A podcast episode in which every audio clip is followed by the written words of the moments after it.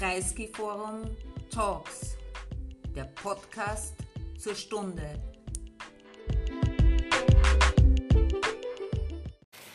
Good evening, welcome to Kreisky Forum, liebe Freundinnen und Freunde.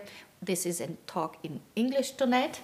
Uh, I'm very happy to welcome to Philoxenia um, Priyamada Gopal. Thank you very much for coming to Vienna. Thank you for having me. It's lovely to be here. Thank you. Thanks for inviting me.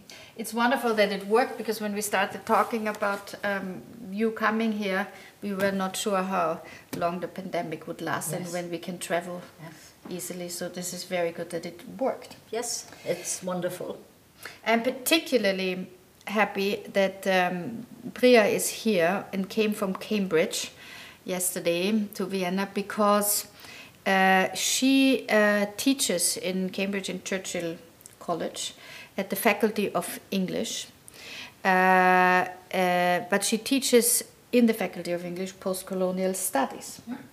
And she wrote several books, but one of these books has become is being referenced in practically every talk I've ever been to in Britain about uh, colonialism and how to deal with it today. It's called Insurgent Empire. And um, I think, Priya, you gave a voice to so many people who hadn't been heard emotionally with this book by chronicling uh, uh, sort of the uh, not only how the British Empire ended and and how and when it ended, but also by uh, describing the uh, uh, rebellions against the empire from uh, the side of the subject of the of colonialism.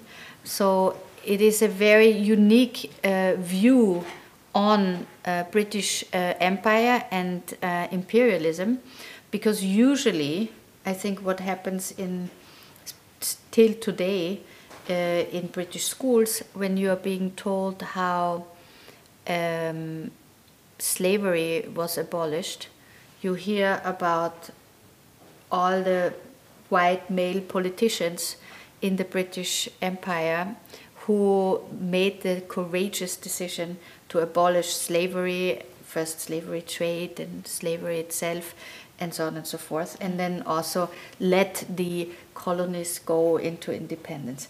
And what your book does, and it's really a fascinating, very detailed read, uh, is giving the history back to the subjects in the in these in this um, you know in the in the Caribbean, in India, in Africa, and giving telling their stories. But not only this, what you also do, and that's a very very unique thing I think in the in the contemporary British literature still is to see how the debate in the colonies reflected on the debate in Britain.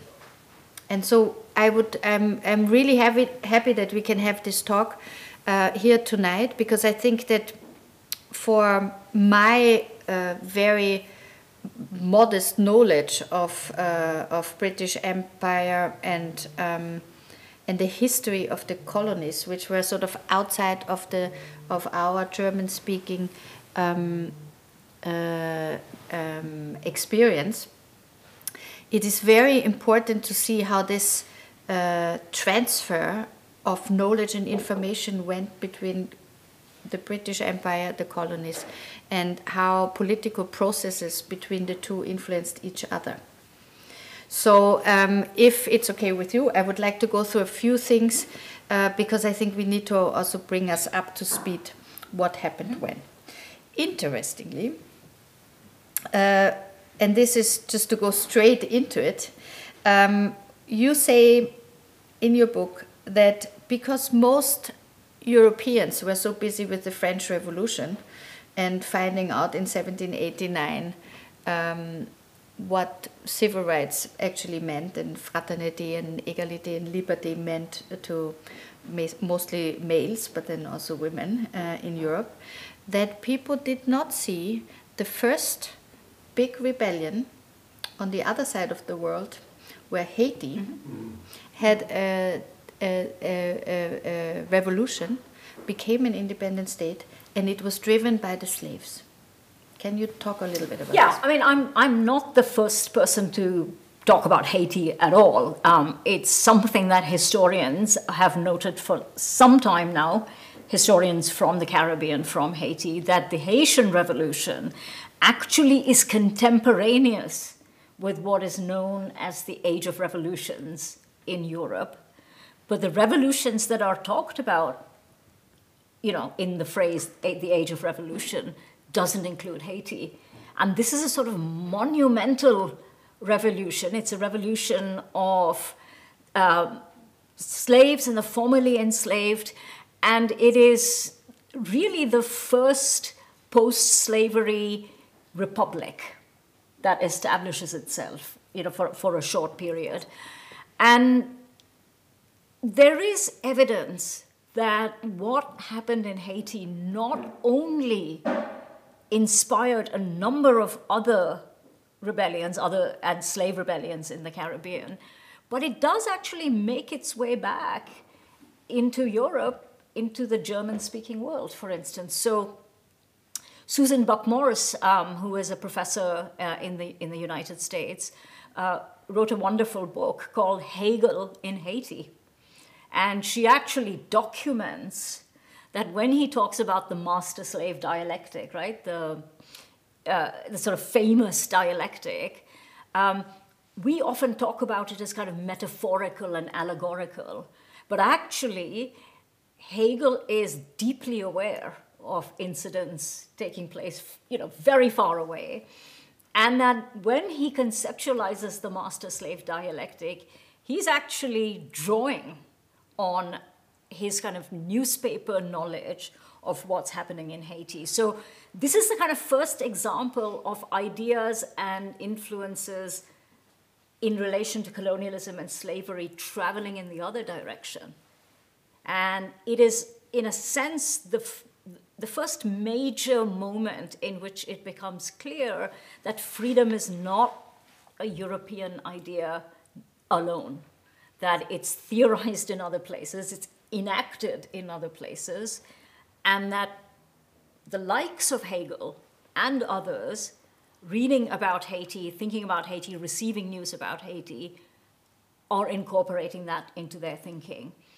My book isn't really about Haiti, but it takes that idea of influence from the colonies into the metropole, into Europe, into Britain seriously, and thinks about it in relation to other rebellions, specifically against the British Empire.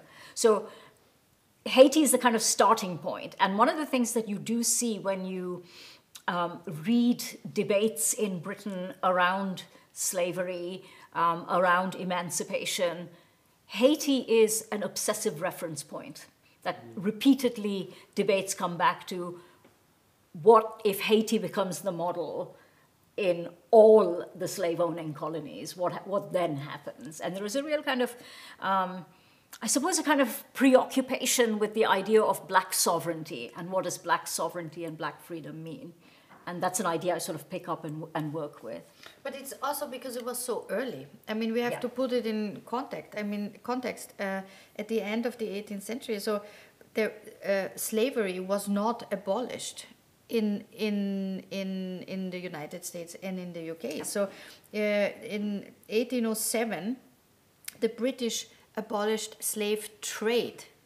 So that's also often forgotten. So the first step at the, at the uh, after the French Revolution that was uh, and of the Haitian uh, Revolution, you see then reflected that okay, it becomes a bit less comfortable to make money on this, but it doesn't mean that slavery is abolished. It also doesn't didn't mean that it stopped everything, but it was the first attempt. Then the Slavery Abolition Act was in 1833 Yes. in Britain, Yeah. while in the United States uh, slavery still Much, flourished. much, much later, yeah. So, um, if you think of the chicken and the hen question, I mean, start did, did how was it, for example, in Haiti possible that it was even they were even able, able to, to, to shake off slavery at that early point. Was the French regime less strict, or was there some genius rebel leader? Well, I think, I mean, there was a genius rebel leader in the form of Toussaint Louverture, but I think the important thing is that the Haitian Revolution is contemporaneous with the French Revolution, okay? And what it does is it, it makes claims of the French Revolution. It says, you know, if your ideas are indeed universal, what do you do with the problem of slavery, of enslavement? And so what it is able to do is it is it asserts the agency of the enslaved and and, and freed freed um, uh, uh, former, former slaves. And it says that if these ideas are truly universal, then it's we can also lay claim to them. We are laying claim to them. And I think that for a, a small period in time, there is a, a genuine equality in Saint Domingue, in, in, the, in, in, in Haiti. Um, you know, it, it really is the first place in which racial equality is declared. You know, it, it, it isn't in Europe, it isn't in the United States, it's in Haiti, the idea that black and white are equal um, and, and all shades in between. And this is how um, one puts into practice universal ideas. This is not happening in Europe, it's not happening in the United States, it's happening in Haiti for a brief period before, of course, um, Haiti is annexed again. Um, so I think it's quite important in terms of shifting the idea that Europe is the progenitor of ideas around universal ideas around equality and freedom. And that's which is uh, it shouldn't surprise us that this was the case, mm-hmm. but we are, and that's our white bias probably grew up, of course, also on the ideas and were educated in the way that sort of this kind of uh, universalist uh, humanitarian thinking was uh, developed at the universities between Prague and Oxford mm. and Cambridge and you know what, and um, and the uh, colonies were sort of the recipients of the yeah. Western thinking, if you want. Yeah, and you quote extensively in your book Edward Said. So it's of course, uh, we have been introduced to, to this idea that by no means uh, um, was there not thinking about universalist principles in yeah. the Orient, uh, uh so-called Orient, um, and in all sorts of other places um, uh, between India and the Caribbean. But it is still, I think, not not sort of common not an understanding that everyone has that this is the case. And and i was so surprised while i read your book or also this quote of said that you quote where he says um, that a standard imperialist mis- mis- misrepresentation is that exclusively western ideas of freedom led the fight against colonial rule, which mischievously overlooks the reserves in Indian and Arab culture that always resisted imperialism. And that is such a clear and simple statement. Uh, which really throws over sort of the education we, we yeah. still got in schools, where it was always mm. the, the brave white men who, who sort of came up and, and did it. But in any case, so can, when, can I just get, yeah. comment on that? I forgot to say when you uh, asked me earlier about Haiti and slave rebellions. One of the one of the things that is really important, uh, you know, between it, it takes what is it, um, twenty five odd years between uh, the ending of the slave trade and the Emancipation Act. One thing, and we're, we're told that this is the work essentially of Wilberforce Clarkson, who, you know, who undoubtedly play an important role, a kind of white uh, elite male abolitionists. But what we never hear is that between 1807 and 1830, there are several slave rebellions. and at least three of them are major. So, you know, you have the 1823 rebellion in uh, Demerara, present day Guyana. You have a rebellion in 1816, uh, and then in Barbados. And then in 1830, you have the last of the great slave rebellions in Jamaica. And 1833, you have the Emancipation Act. The question to ask is why do we never think about the role of slave rebellions in relation to abolition.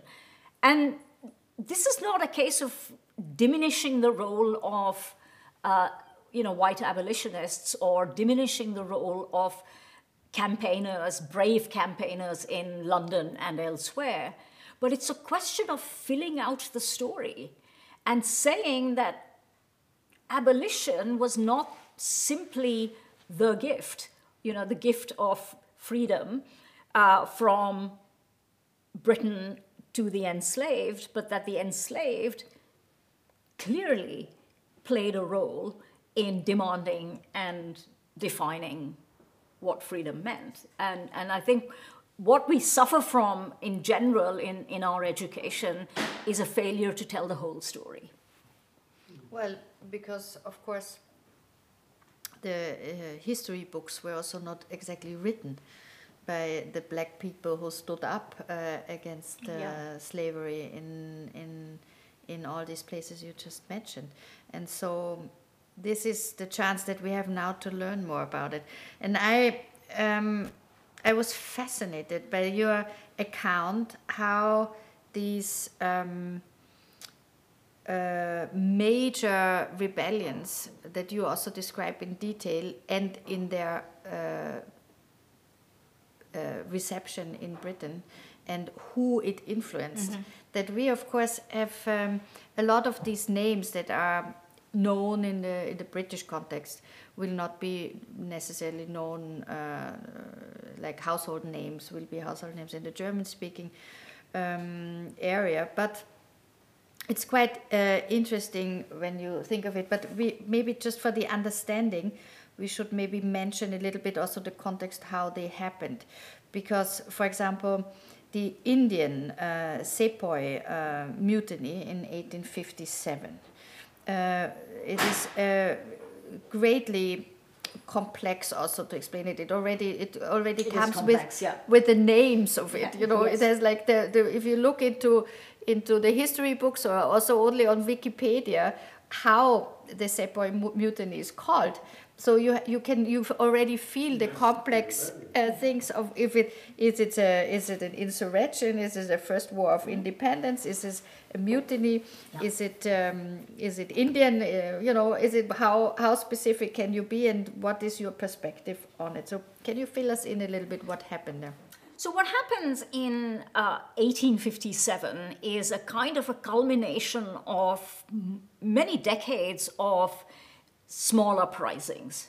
What we know about the Raj in India is that from the outset it was resisted.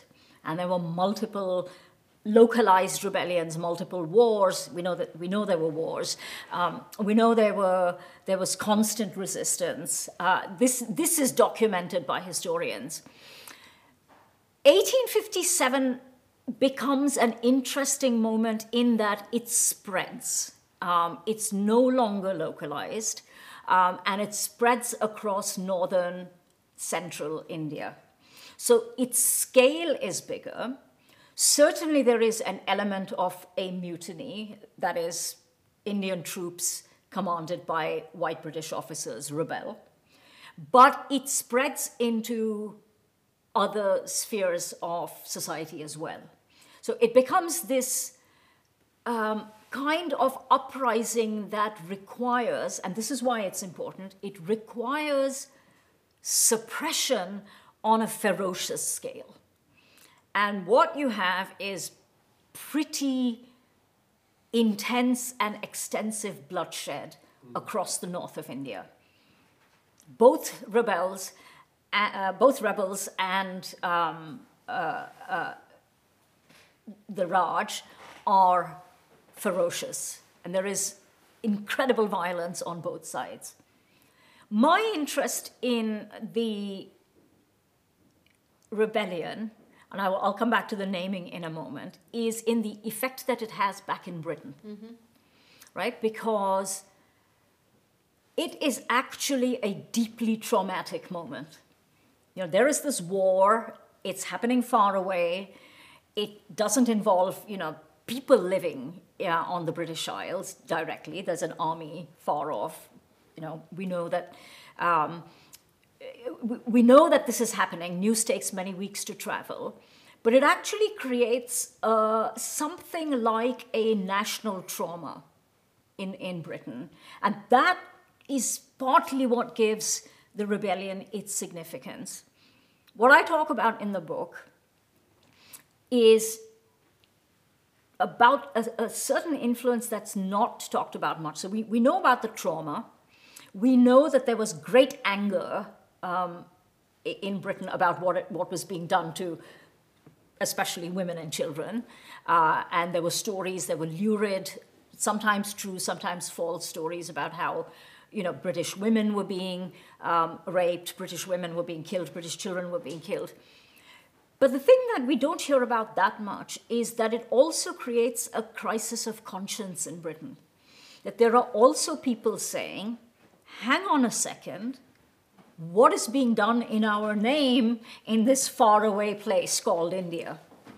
And I track the emergence of dissent hmm. around empire, specifically generated by what is happening in 1857. And there is really, I think, the first major emergence of voices being heard in the public sphere saying, why are we there in the first instance? What, is, what, are, what are we reaping? You know, what have we sown and what are we reaping now? So I think for me, 1857 is important not you know, not because it's a, a war of a national war of independence. In fact, I don't, I don't think it is that at all. Um, but because it is, it invites a degree of soul searching back in Britain.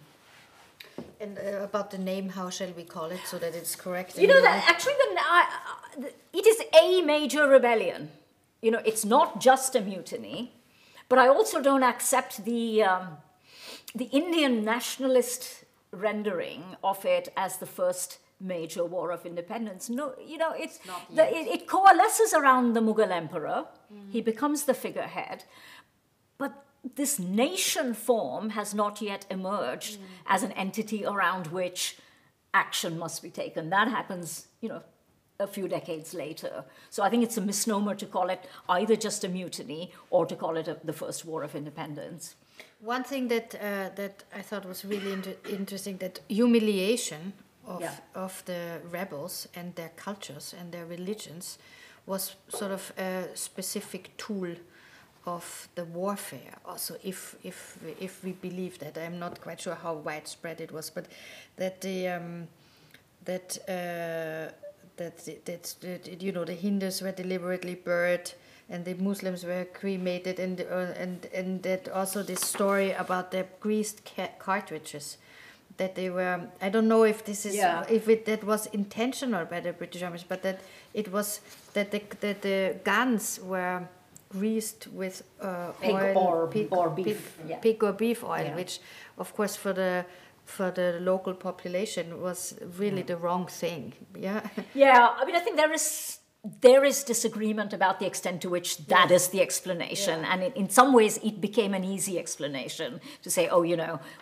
Religious sensibilities or racial sensibilities were hurt, or caste sensibilities, and that's why this happened. But in fact, there are multiple factors of discontent uh, that go into the making of that rebellion, and, and different parties have different reasons for participating in it. So I think the greased cartridges we must probably take with a pinch of salt. So you don't think it was sort of a widespread, uh, uh, like a, po- a real policy that the British? Uh, no, I think uh, there was a humiliation, and in fact, it's really post 1857 that we start to see racial humiliation take on very definite policy Yeah. contours. Um, I don't think it's the main reason uh, for the uprising by a long shot. I think there was a lot of soldier discontent with conditions, with pay, uh, you know, with, with what they were being asked to do, and there was general uh, discontent. But I don't think it was a matter of greased cartridges. So- ask a question? Uh, I would prefer it if we could do the questions afterwards. Okay. Will you remember it because it will be easier? Can you easier. hold the for thought? can you hold the thought for a little, tiny little bit? Yeah, because what um, while in this case uh, you we were talking about soldiers in the British Army, people fighting actually. Indian soldiers, yeah. Indian soldiers in the British Army, which is a completely also different concept to what happened in other major rebellions where slaves stood up against their regimes. And then also, and that's the, the next um, big rebellion uh, that, that you also describe in the book in Jamaica, the Morant Bay rebellion of 1865 which again is a completely different context because you have uh, uh, uh, slaves being freed but not able to vote Yeah. because there was such a high uh, poll tax uh, agreed which of course on purpose probably to prevent them from vo- voting. It sort of just crippled their finances and so they couldn't vote and so they rebelled. So what happened there? Because this is hmm. already a, another very different context. The 1865 uprising in Jamaica is interesting because it poses a very specific question. What is the content of this emancipation that was bestowed on the enslaved? So, really, what we have is form, the formerly enslaved who, freed from slavery, as it were, are then left with nothing. Um, there is, it, it is raising very fundamental questions about so we are free, what then? I think the 1865 rebellion is around land. Um, what we have is communities of formerly enslaved people not having land to till, not having access to a way to make their economic freedom meaningful. What the planters want, right, the, the same planters who have been compensated for the loss of, uh, sla- of the enslaved, what the planters want is for them to work on the plantations for minor wages. Mm. And the, those who rebel are very clear that they don't want to do that, mm-hmm. that they do not wish to be part of a mercantile plantation economy, even if they are brought in as waged labor. That for them, there is not a significant difference between working for, you know, in terrible conditions for a small wage and being enslaved. What they want is to be self reliant. They want to till their own land. They want use of what are known as backlands, lands on the plantations that are not being cultivated, and they want their own piece of land on which to till and on which to live and on which to be genuinely free. And that rebellion really takes place because multiple years of petitioning the Queen, petitioning uh, the British government, yields nothing.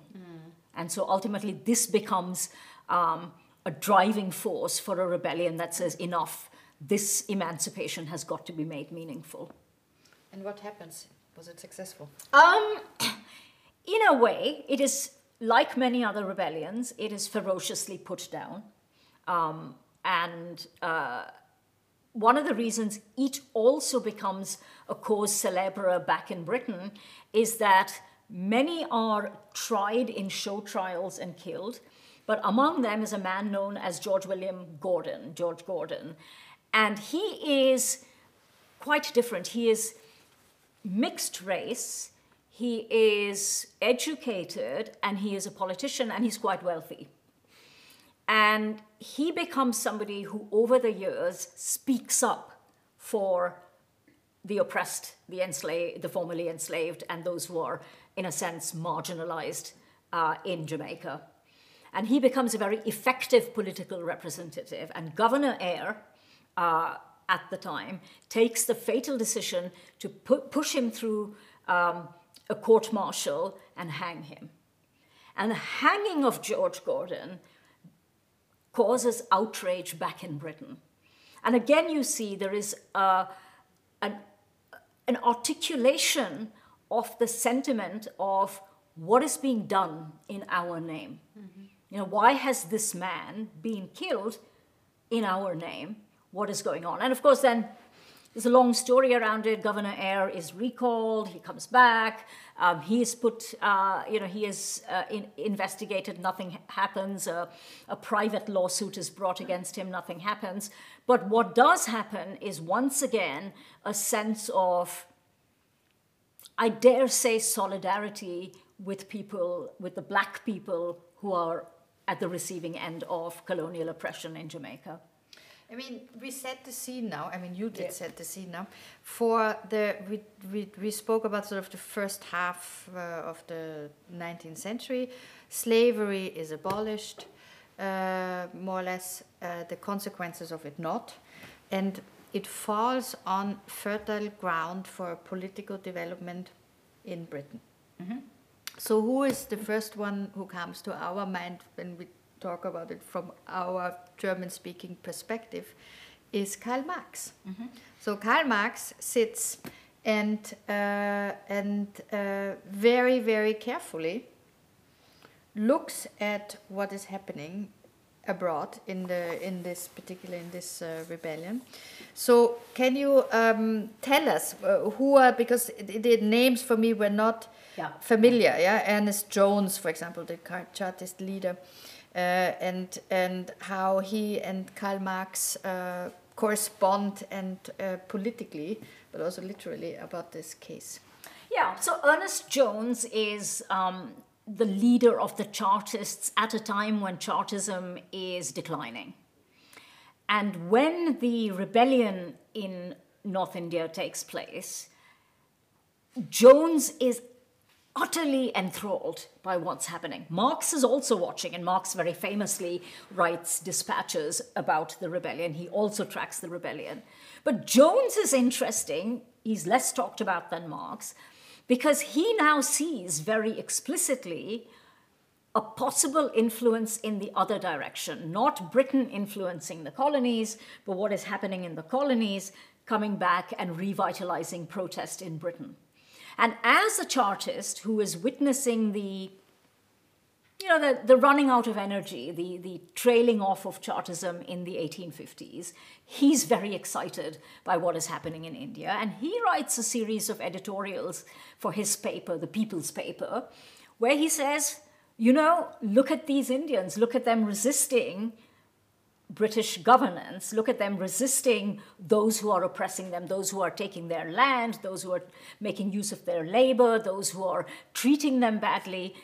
And let us understand that we should be making common cause with the rebels of India as Chartists, as socialists, as you know, people in Britain who are also wanting a different future. And I find Jones interesting because I think, unlike Marx, who undoubtedly tracks the Indian uprising and has a great deal to say about it, Jones sees the rebel in India as a figure of inspiration. And he calls on British Chartists, on British working people, to be enthused by what is happening in India. I think something that comes onto the table with Jones and then will continue to be a theme in Britain is the invitation to ordinary British people to make common cause with the colonized. One of the points that Jones will make over and over again, and many of his successors will make the point, is you are not benefiting from the empire the spoils of empire, the wealth, the you know the big houses, the the, the goods, the commodities, the profits, they're not coming to you. They're going to a small number of people who have an investment in empire and who are being enriched by empire. So, what do you have? Why are you defending the British imperial project? Your cause should be with the rebelling Indian. So you start, I think you start to see the beginnings of socialist internationalism, really, with Ernest Jones. Um, and uh, yeah, that's one person who's not spoken of very much. Another is a man by the name of Richard Congreve. Um, he's not a He's not a socialist, he's not a, a rebellious person at all, but he's another one who observes um, the rebellion through dispatches, through news coming back, and is really the first person, I think, to say um, this should not be happening in our name, that the working people, and specifically and interestingly, the women of Britain, should not have a stake in empire. And to my mind, he's the first person to say, Britain should withdraw from India and it should withdraw unconditionally. And was this then at that point? I mean, did did it did it have any uh, effect on on the working class, or is this still an elitist uh, wish that the the that the workers of uh, all continents stand up together and fight for their rights? Well, I don't know if it's an elitist wish. What I would say is that. Um, the tradition that I'm looking at is a, an oppositional tradition. It's not the dominant tradition, it's not in the mainstream. It is a kind of um, tradition of resistance. And what I can say is that reports of working class meetings, reports of demonstrations, um, specifically around what happens in 1865 in Jamaica, very much involve ordinary people taking the platform and saying, you know, right now the government is doing this to black men or brown men, but don't think that one day it won't come home to us. So you do see, I think, without, without overstating the claims for it, I do think you see non elite actors talking about solidarity across national boundaries. I don't think it's a I don't think it's the dominant discourse. I don't think it's a, a particularly influential discourse, but it exists, mm. and I think its its existence needs acknowledgement. I mean, sort of in the second half of the 19th century, we see, of course, a lot of development of uh, socialist thoughts yeah. uh, in Europe and also elsewhere. But I mean, sort of from our perspective, this is where uh, it still doesn't break through no. in the sense that you still have mm. monarchies and you have sort of a huge injustice uh, uh, that prevails. And as you describe in your book, also that sort of at the beginning of the 20th century, then it becomes sort of um, not only in Europe becomes more unstable and we're walking towards the First World War, yeah. but also in the colonies, of course, the, the rebellions or the dissent becomes a broader process. Um, uh, you talk uh, specifically in, in, Bengal and India uh, that this this quarter of a century uh, leading up to the formation of the Indian National Congress um, and the aftermath of the partition of Bengal in 1905 functions as a kind of pedagogical watershed for many British liberals also. So I wonder how this, I mean, there were parallel movements because Europe needed really a society change. The mm-hmm. empires in, Euro- in Europe didn't work anymore. The monarchies started to, to break apart. Um, but also in the, in the colonies in India, there was a stronger and stronger sense that this wasn't a functioning model. Mm-hmm. So where would you, you know, in the in the who influenced who, or was this, as we see, just a logical prote- process that came out of everything we have already talked about?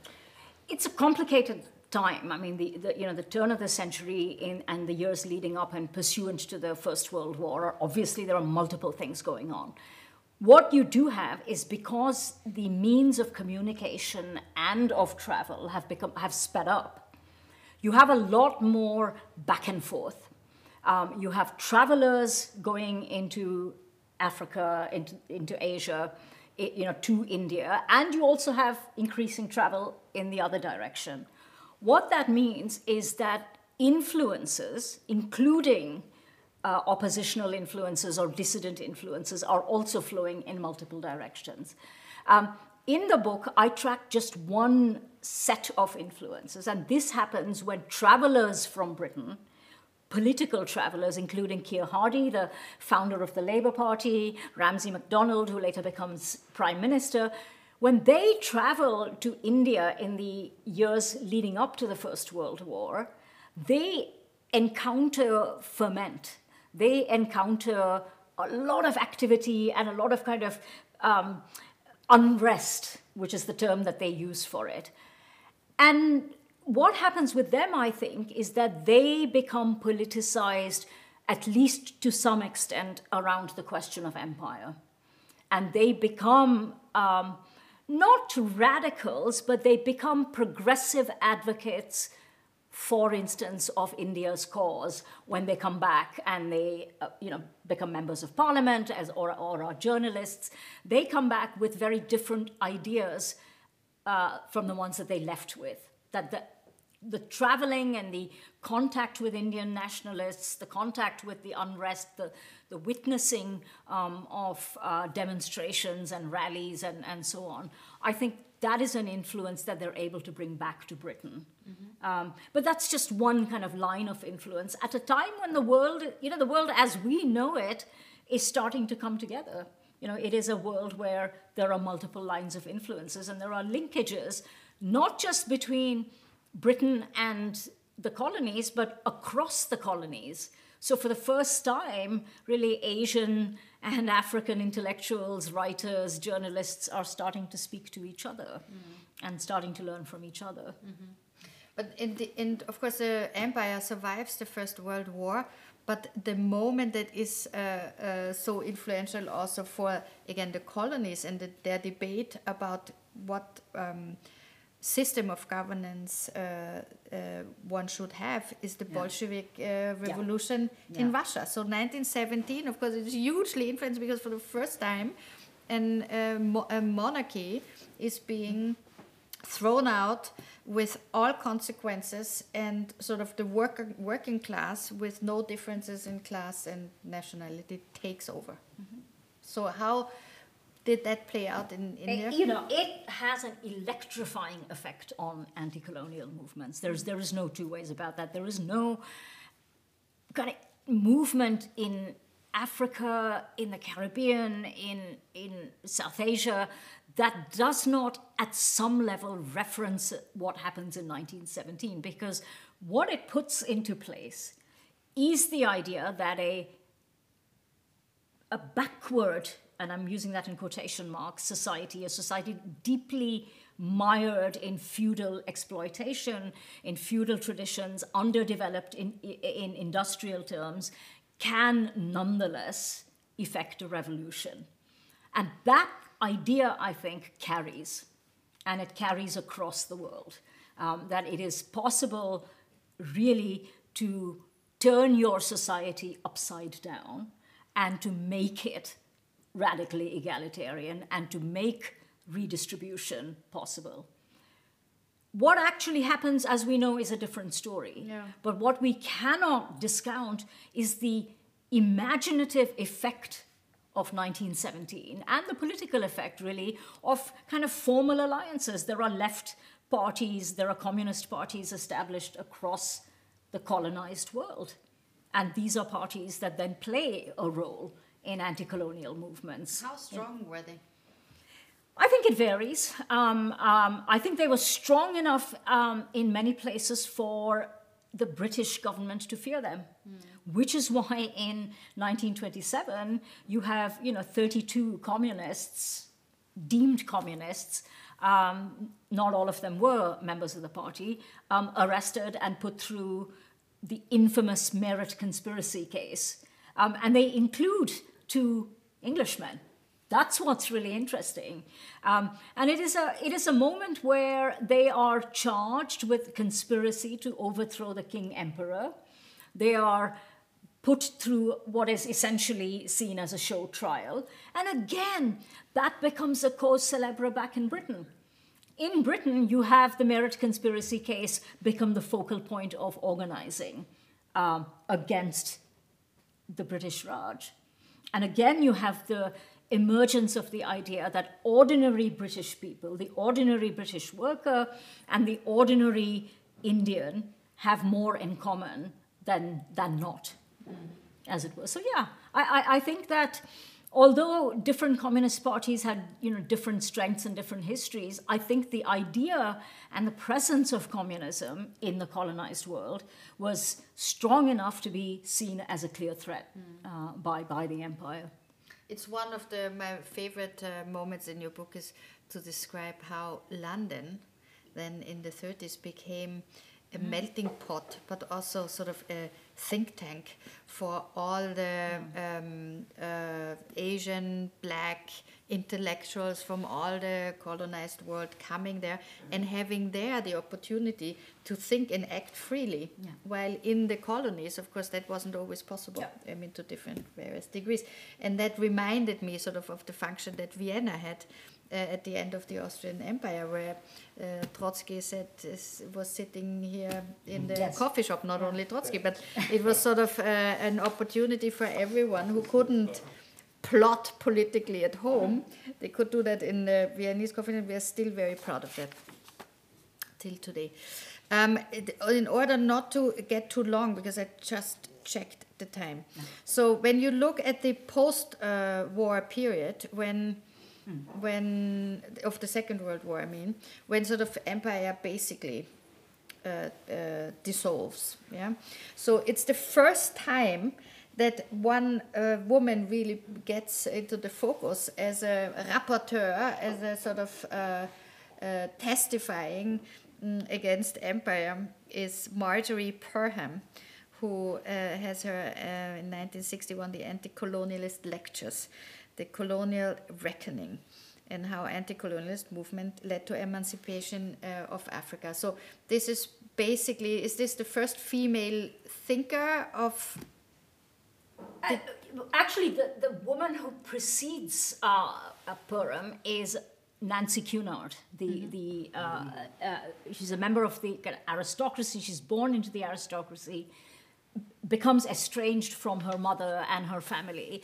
And she's really um, uh, an, an incredibly interesting figure because she gets involved with the campaigners and the black writers and intellectuals who are present both in London and in Paris. Paris is the other kind of junction box for, uh, uh, you know, particularly black, but also some Asian um, writers and intellectuals and campaigners.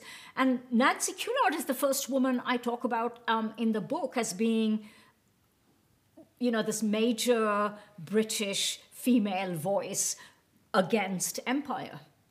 And her uh, work uh, eventually, um, you know, is to put f- together the writings and the thought of uh, you know different black intellectuals and writers across the world. She produces an anthology called Negro, uh, which is just a magnificent collection.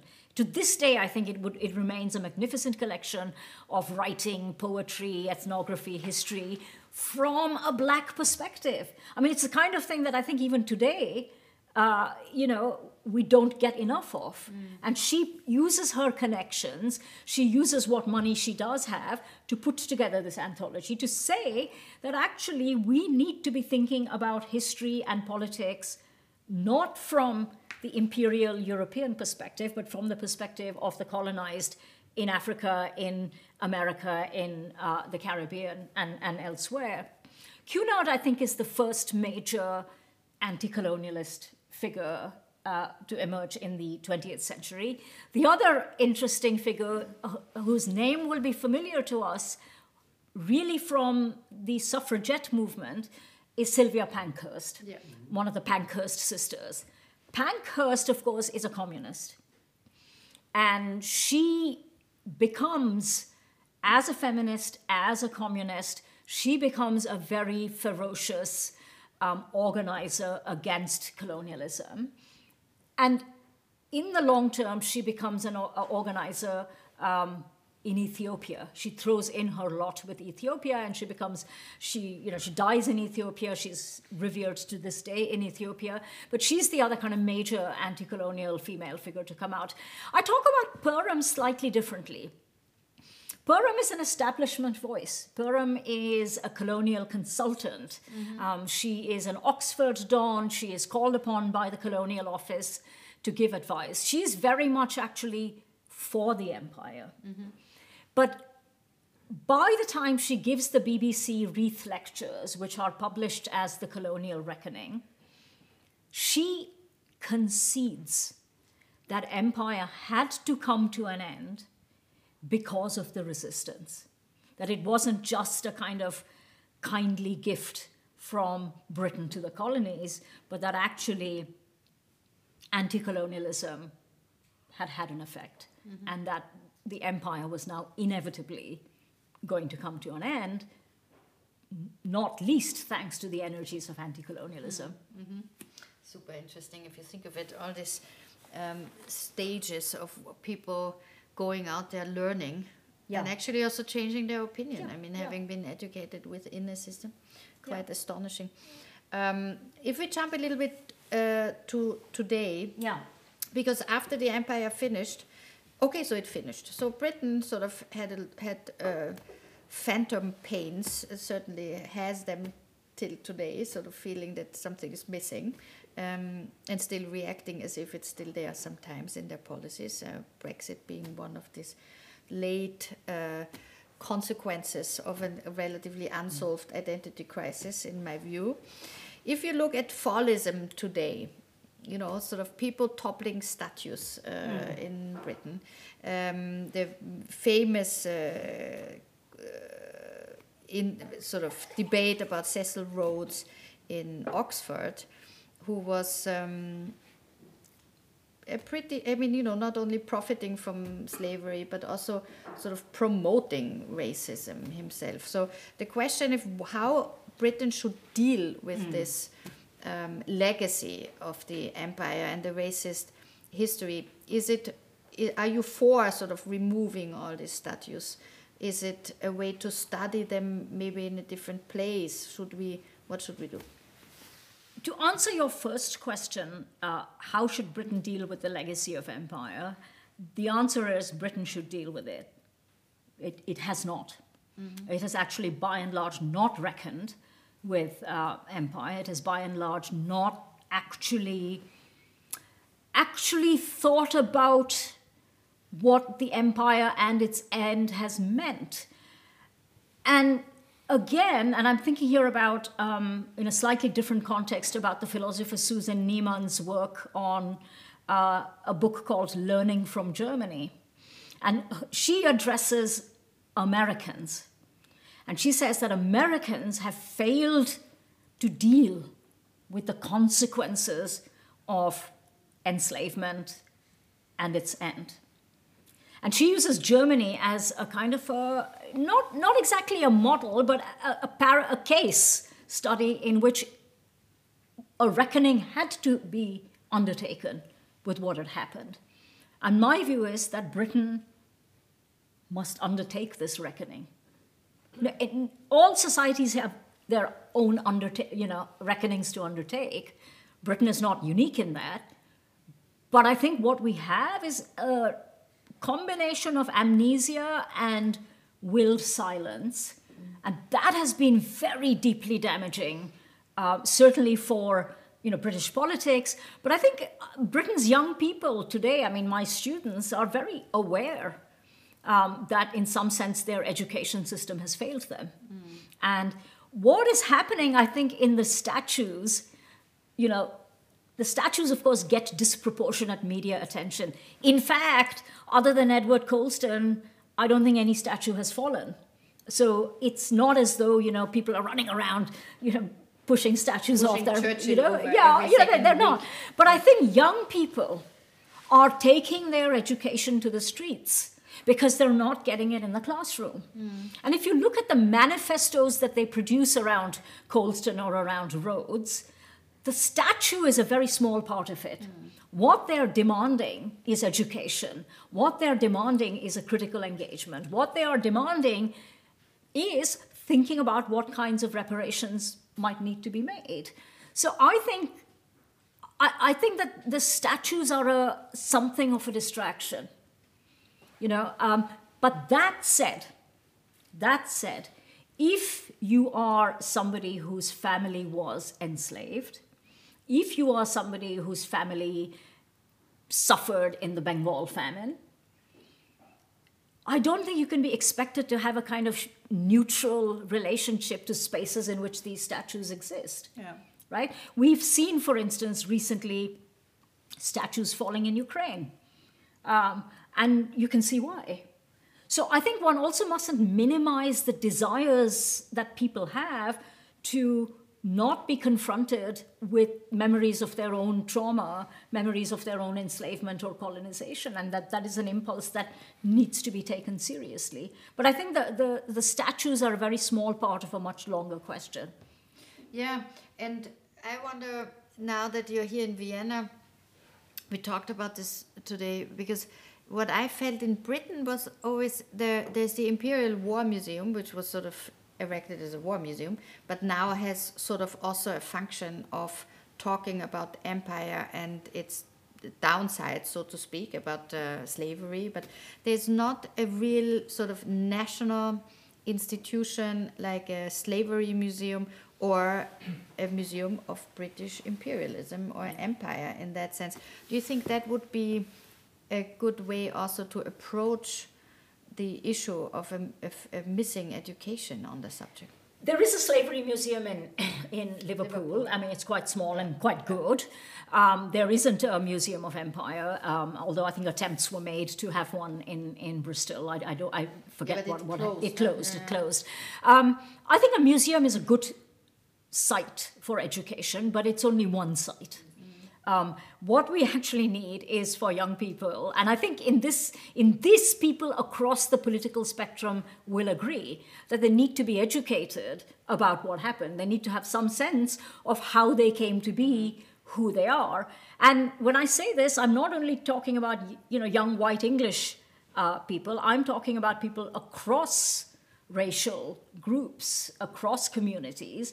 That each of us has to have some sense of how we came to be who we are. So when I teach um, at Cambridge, I usually tell my students about Macaulay's Minute on Indian Education. And I explain to them that if it wasn't for that 1835 minute, I wouldn't be in that room, and that it is a very complicated story that puts me in, in a room teaching English literature to them. Uh, you know, which, if you think about it, is a, is a really bizarre idea.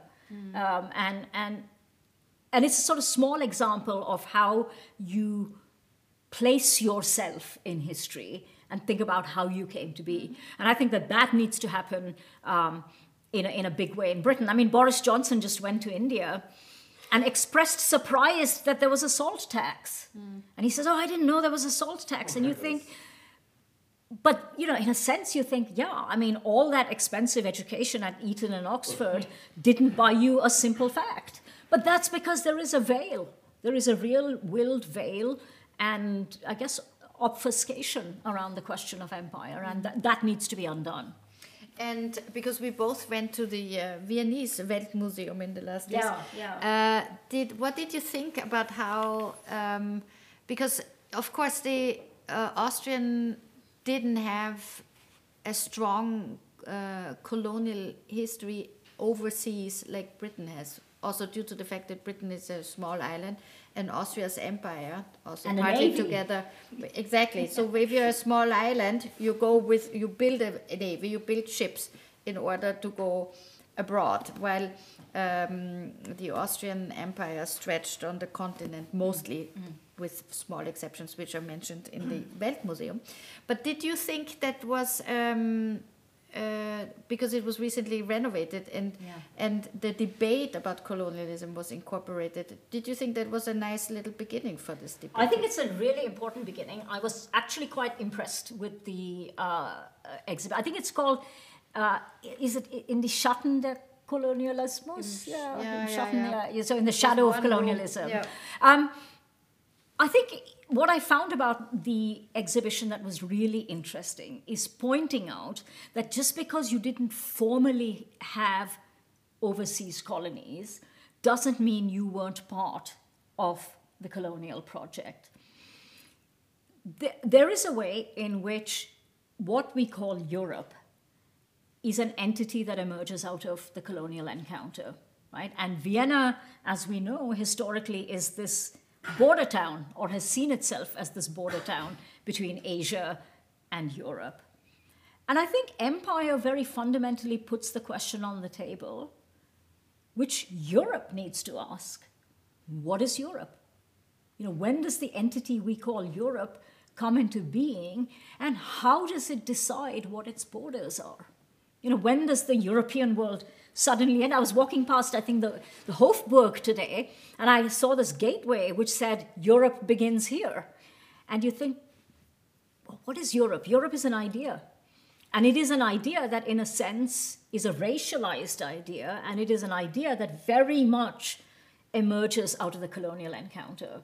So I thought what was interesting about the exhibition is pointing out, first of all, that Austria, you know, via the, the Austro-Hungarian Empire, did try to have a part in the colonial project. It didn't work out. I didn't know till I saw the exhibition that there was a, an East India Company Yes. you know, that was floated and that didn't succeed. Yeah, and the Uh, colonial you know. paper going along with it that then sort of had to. Yeah, you know, it, it falls, but Austria has a role, uh, you know, via, I think it's Franz Ferdinand in the Suez Canal. Uh, uh, not Franz who? Franz Josef Franz later. Josef Franz Josef later Suez on. Canal is Franz Josef. Franz Josef, yeah. But earlier, of course, they also tried. Uh, uh, I mean, the the Austri- I think even the Austrian policy that the Habsburgs had to uh, enlarge the empire by marrying other monarchs and sort of m- marrying into empire uh, also worked with a little uh, episode in Brazil. Yep. Yeah. I saw, I saw the exhibit Yeah. there, yeah. So that I mean, it's sort of there are small things maybe in thing, but as you say, Fürst Metternich um, Yeah. was is thinking about how to also profit from Yeah. colonies and where to go and what to do. And he's another one who says that Asia begins in the southeast of Vienna. Yeah. And you think, okay, well, these are, you know, these are very fundamental encounters tied up with the colonial project. The other thing to say is this, and I think this doesn't get talked about very much, and I think given, you know, given the environment we're in, it's worth raising. We mustn't, I think, get too muddled between empires which have an emperor and therefore are an empire and colonialism the colonial project as it relates to Britain, France, Portugal, Spain, and so on, is also very fundamentally tied up with the rise of capitalism. So, any country, and I include the former colonies, that is involved in capitalism de facto is part of the history of colonialism, is de facto part of the history of imperialism. So, none of us, none of us are, can say, empire has nothing to do with us. You know, we're all, in a sense, formed by the colonial project, Europe's colonial project, which was also the rise of capitalism as, as a kind of world system. So, yeah, we are all, in some sense, formed by, by empire. Priyamvada Gopal, thank you very, very much for coming to us. Your book, Insurgent Empire, is available at Verso. You can on, order it online. We had it also. We have it also here tonight. Thank you very much for coming. And at that point, I have to say goodbye to our um, viewers and um, online. Thank you and guten Abend.